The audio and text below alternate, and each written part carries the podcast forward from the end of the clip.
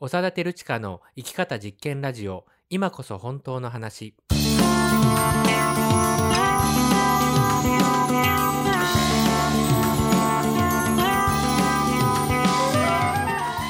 嘘っぽすぎるこの世の中で自分らしく生きるためにはどうすればいいのか。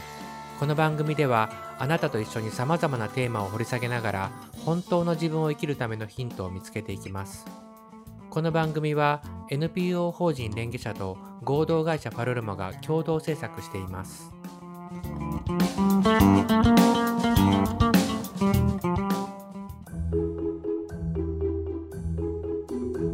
改めましてこんばんは長田照親です、えー今こそ本当の話今夜も始めていきます。よろしくお願いします、えー今夜で第48夜。はということで、えーシーズン2になってから1年弱ぐらいですかね続けてきました。あのあれですよ最終回みたいなボードですけど終わらないですよ、ね、続けます、えーなんかでももうちょっとね、えーさらに楽しいこういう、まあ、情報発信っていうのかな話すことをテーマにつながるような場ももうちょっと増やせていけたらななんていうふうに、えー思ってます。はい。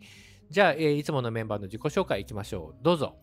レンゲ社の中川です、えー私あの文房具が好きでしてあのよく行ってたんですけど最近あんまりこう行く機会がなくてですねあのというのもあんまり職場に行かなくなったので職場の近くに大きい文具屋さんがあったのでそこを見てることが多かったんですけど行かなくなって久々にあの職場に行くついでに見に行ったらですねやっぱり久々に行くとラインナップが変わってるうんあのちょっと新鮮でしたね。で私が買ったのはえー 0.28mm のえー世界最小を歌っているボールペンを買いましたというのが 最近の近況です。すみません世界何が最小なんですか？なんか細さ？細さが細さ極細すぎるということでそうそう僕も0.28は聞いたことないなと思ってそれが目に留まってそれを今買って細いなと思いながら買ってます。0.028じゃなくて？あえ？いや 0.28mm ですね。ミリミリミリ。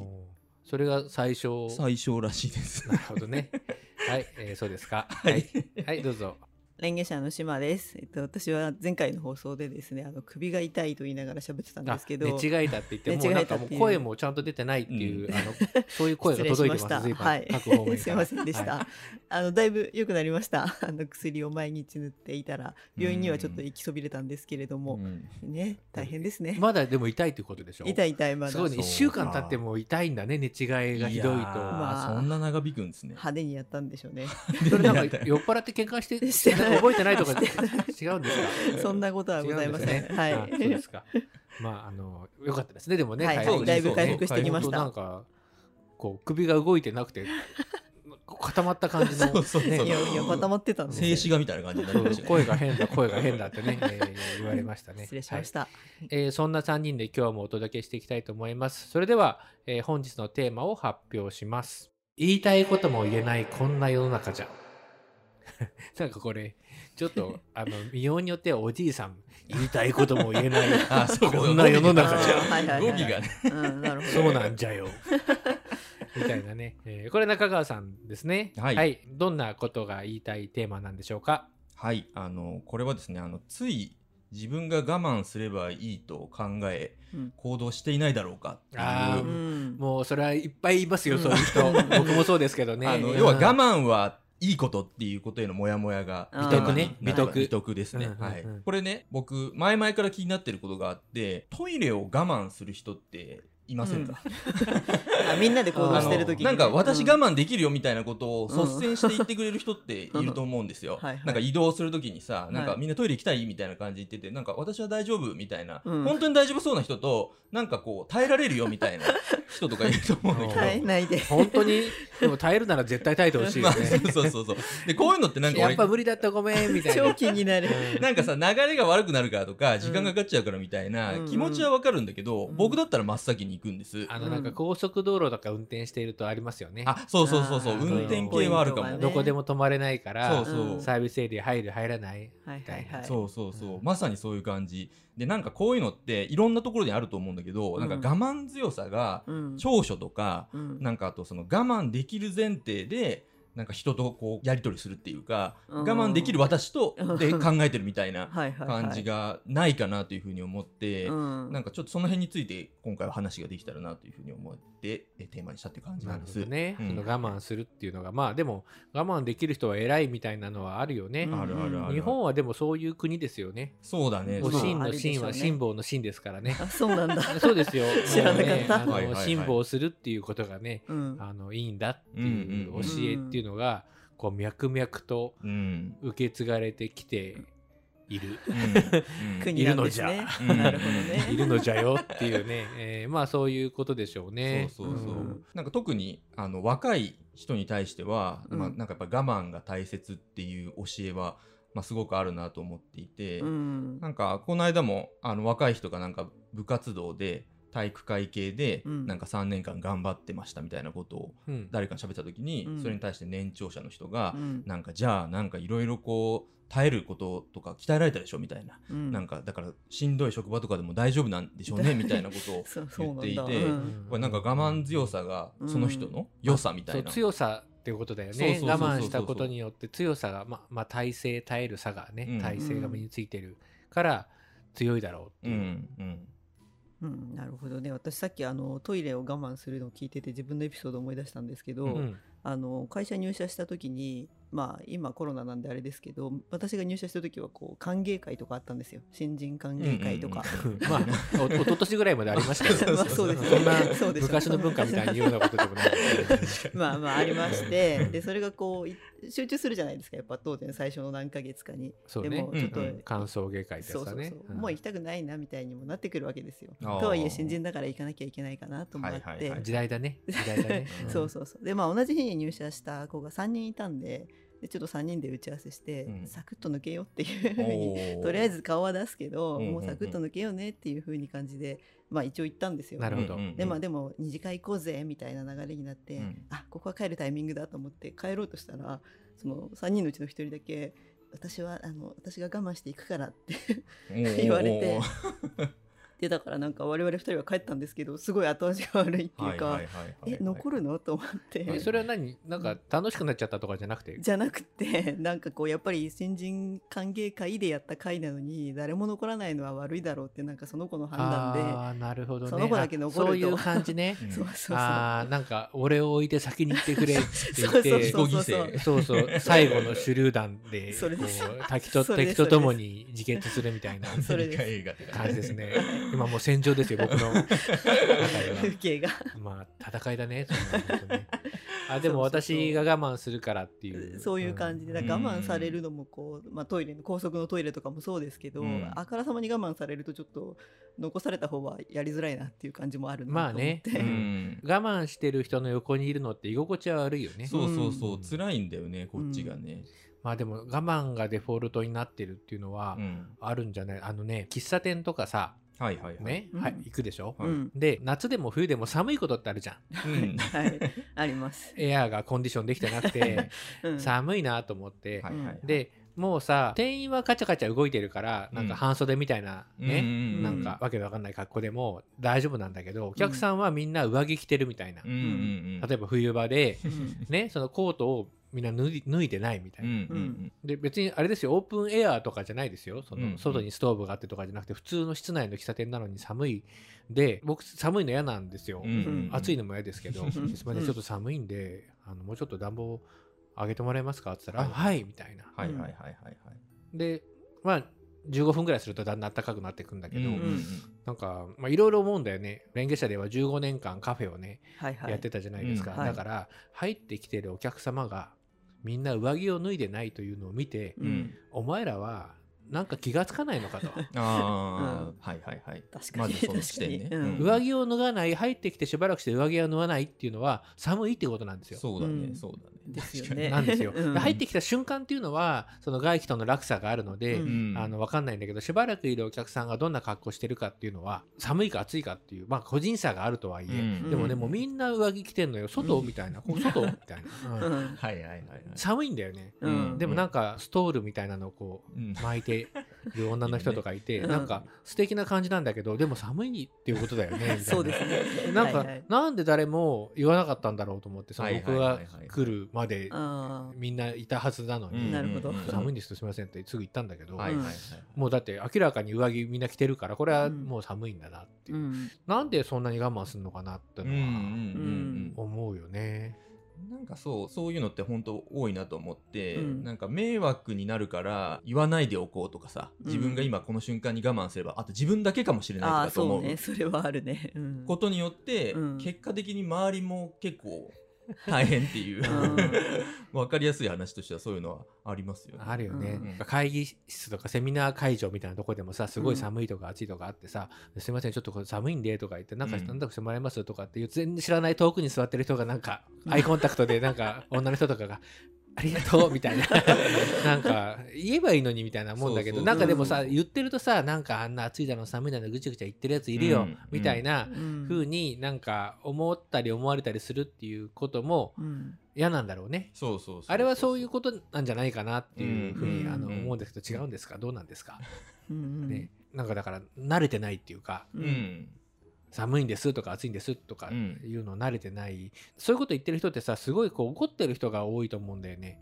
あー。主張する人は？そうそうそうそう、なんか苦情みたいな。うんうんうん。ね、うん。なんか苦情言って怒ってるみたいな。うんうんうんなんかそういうクレーマーなんだみたいな。なんかそういうふうに話がどんどんどんどんうん。なんか展開してって、うん。なんかそういうことを言うっていうのはなんか特別なことなんだみたいになっちゃうとなんかなおさらじゃあデフォルトのいつものデフォルトの我慢でいこうみたいな感じになって、みんな寒いし、うん。寒い寒いと思いながらみんなでいて、うん。なんだろうこれっていうこう場が出来上がるってまあ よくあるパターンなのかなっていうふうに思いますけどね。まあまあ、我慢はでもね本当は、まあ、体にもあんま良くなさそうだなっていうふうには思うんですけど、うん。でもまあ私娘がいるんですけど、うん。やっぱ子育てしてるとあんまり我慢できない子に育つのもちょっと 良くないんじゃないかなという気はするんですよ。まあね。なんていうか、うん我慢できないってやっぱわがままっていうか、うんなんか将来困るんじゃないかなというような気もなんとななくして、ちょっとしたことでもそこは我慢しなさいとかなんかくいうことはあるなと思って。まあ子育ての一部はそのね我慢とかその耐えることうん。をこう教えるっていうのはあるよね。だってうん。耐えるってさ、あの普通にナチュラルに耐えようっていうふうにならない部分ってあると思うんだよね。ううん。ん何かちょっとその耐えることがないとその先のこれが手に入らないみたいな、うんそういう構造ってあるわけだから、うんまあ、それを手に入れたいっていうふうに思うんだったらちょっとそこは我慢しないとさっていうところってやっぱりこう教育うんによってじゃないとこうなかなか獲得しづらいうん。ところ、ねあのとにかくパッと我慢するっていうのはとにかく嫌なんだってことだけになっちゃうとまあきついっていうのはもう当然のことなのかなっていうふうには思いますよね。まあそんなわけでまあ我慢ねそのあんまりしててもあれだしただしないわけにもいかないしうんみたいな話を前半はしてきたわけですけど後半ではまあその我慢どれぐらいしなきゃいけないのかっていうね、えー多分しなきゃいけないんじゃないかって感じはありつつ、うん。まあでもそればっかりでもねっていうのもあるし、うん。あとなんか我慢以外の方法だよね、うん。うん。するしないのになんか二択じゃなくてさ、うん。なんか我慢以外のなんかアプローチでないのかな？そんなところも考えていけたらと思います。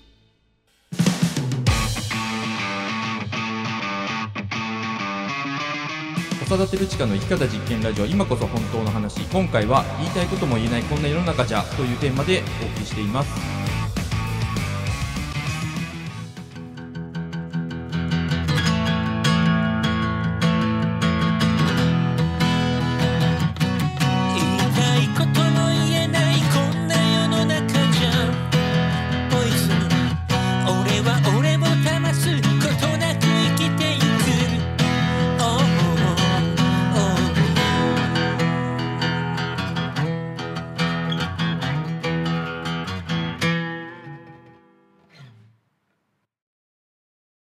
はい、じゃあ後半です。まあ我慢についていろいろ話してきました。なんかあります？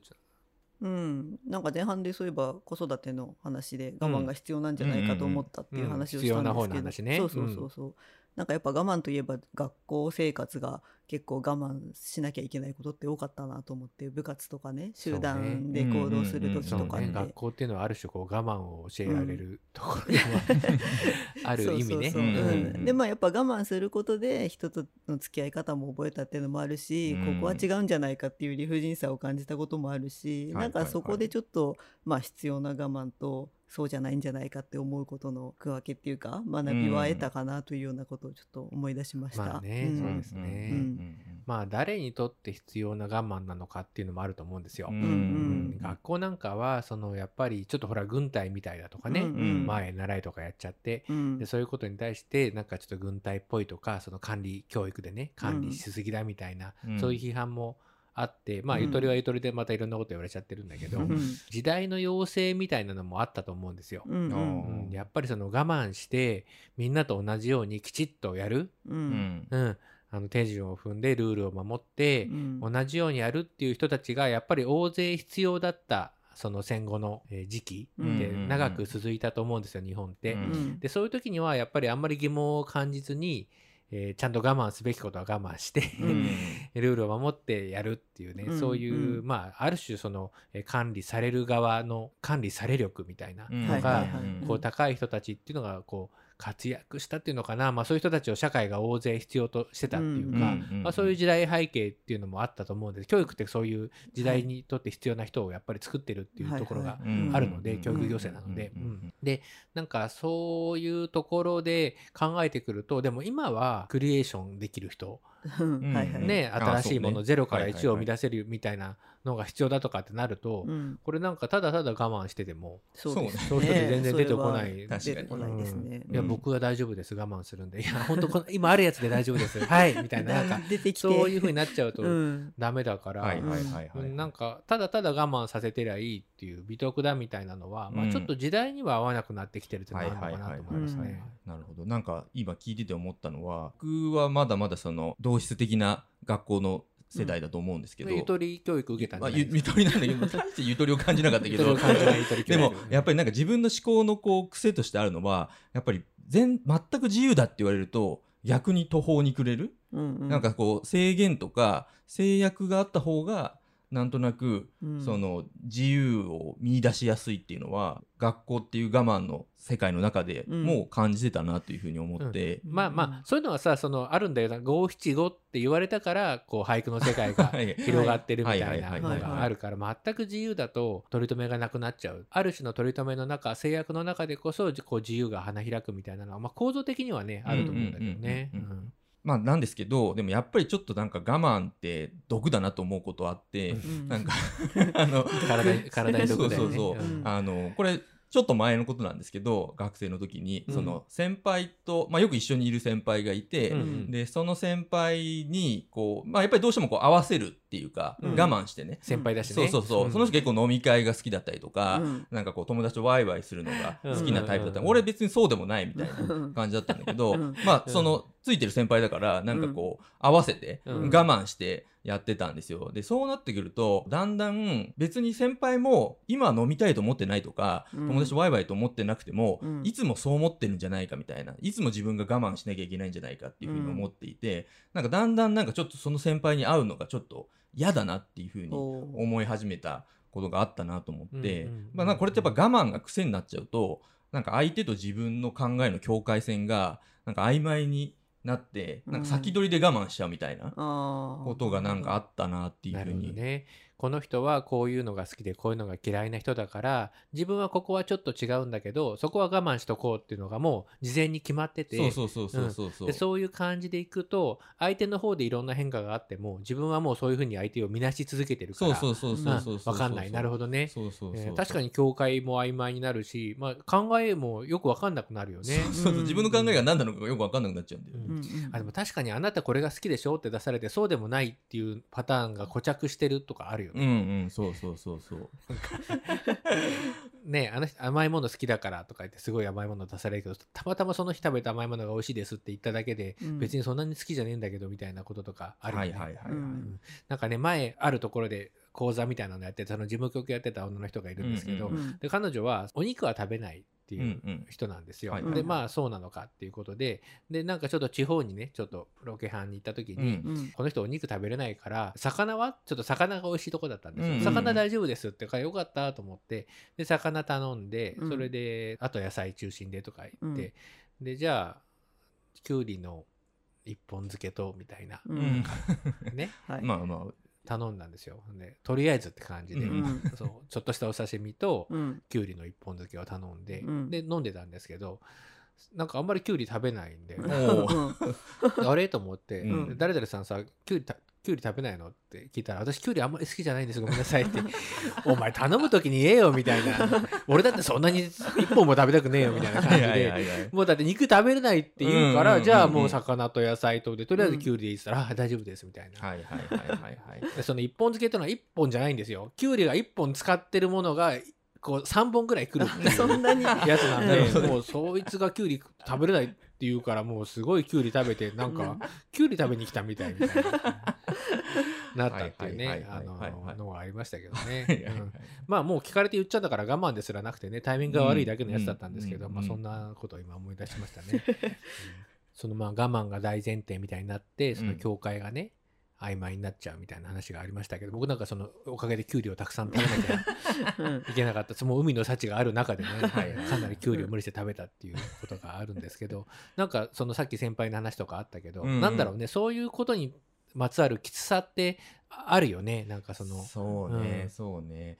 なんかねやっぱ自分としては良かれと思ってやってるんですよ、うんそう、うん。なんだけど、うん。やっぱり相手と噛み合ってない、うん。もうこれだと思って相手に提案したりとかなんか言ってたり自分が行動してんのに相手の反応がいまいちでうん。でそうするとねなんかねどうしたらいいのか分かんなくなっちゃうんだよね、うん。なんか自分の考えみたいなのがだいぶもうなくなって 相手がどう思ってるかで考えちゃうから。この人絶対手羽先が一番好きと思って手羽先の山盛り頼みましょうか。あ今日はいいやって言われるみたいなことだよね。そう。そうそう。だからそうするとどうしたらいいんですかねみたいな感じになって、うん。でなんか何やってもダメな感じになっちゃうもう山ちゃん来ちゃってるのにみたいなそうだよね。そんなチョイスからもう、うん。そうそうそう。その辺かな。なんか一番きついのかな。なんかそれもさすごい我慢してたりとかするとこう被害者意識も生まれやすいよね。そうそうそうな俺って本当は手羽先好きじゃないのに手羽先が来たのに手羽先今日いいってなんだよみたいな、そうそうそうそうそう。なんか本当誰が主体だか分かんなくなってくるっていう。そうそうそうもう。自分と自分の境界も曖昧になるよね相手だけじゃなくてそうそうそうねどこまで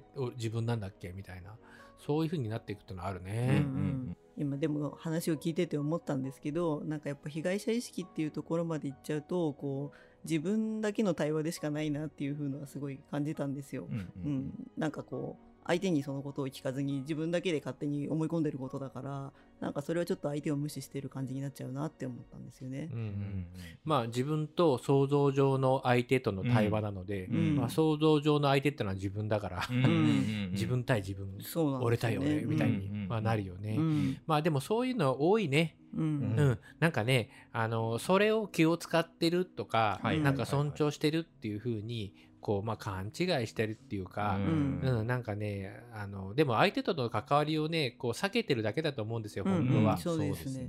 うん。勇気がないだけなんじゃないのとか、うんうん。あとはまあ、多分勇気もないと思うんだけど、思いつかない、うん。なんか思いつかないっていうパターンもあると思うんですよ。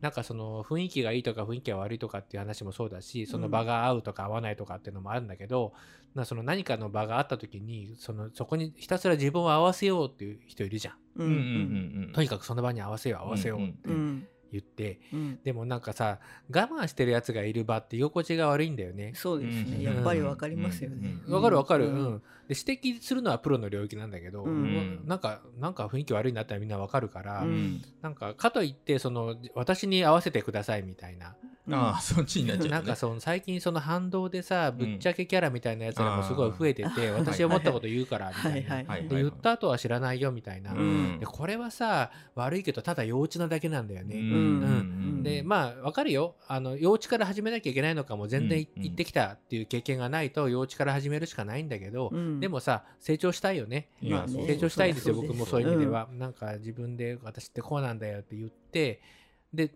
なんだけど皆さんどうですか？ってさ、聞かないとね、言った後は知らないよっていうさ、なんうかそれはなしじゃん。そうですね。ねだからそこのこううんちゃんとこう関わり合っていくみたいなところに進んでいくっていうのはまあ必要なのかなとは思うよね。そうそうそう、俺も今回このテーマ考えてる時になんかやっぱり我慢は毒だとはすごく思うんだけど、なんかそれを声高に言いにくいのは、うん。なんかまさに今みたいな話だなと思っててなんかその結果って誰もわかんないじゃないですか、うん。その我慢せずに自分が行動した結果って誰も保証してくれないんだけど、だからその結果自体を受け止める必要があるんだけど、うん。それがあらかじめ私が我慢しなかったら結果も保証されるっていうふうに思っちゃうと、うん。なんかまたどんどんまた自分の世界に戻っていっちゃうなとね思って、なんかその辺がこう我慢の何とも言えないニュアンスのとこだなってないうふうに思って、確かにそれは言えますね、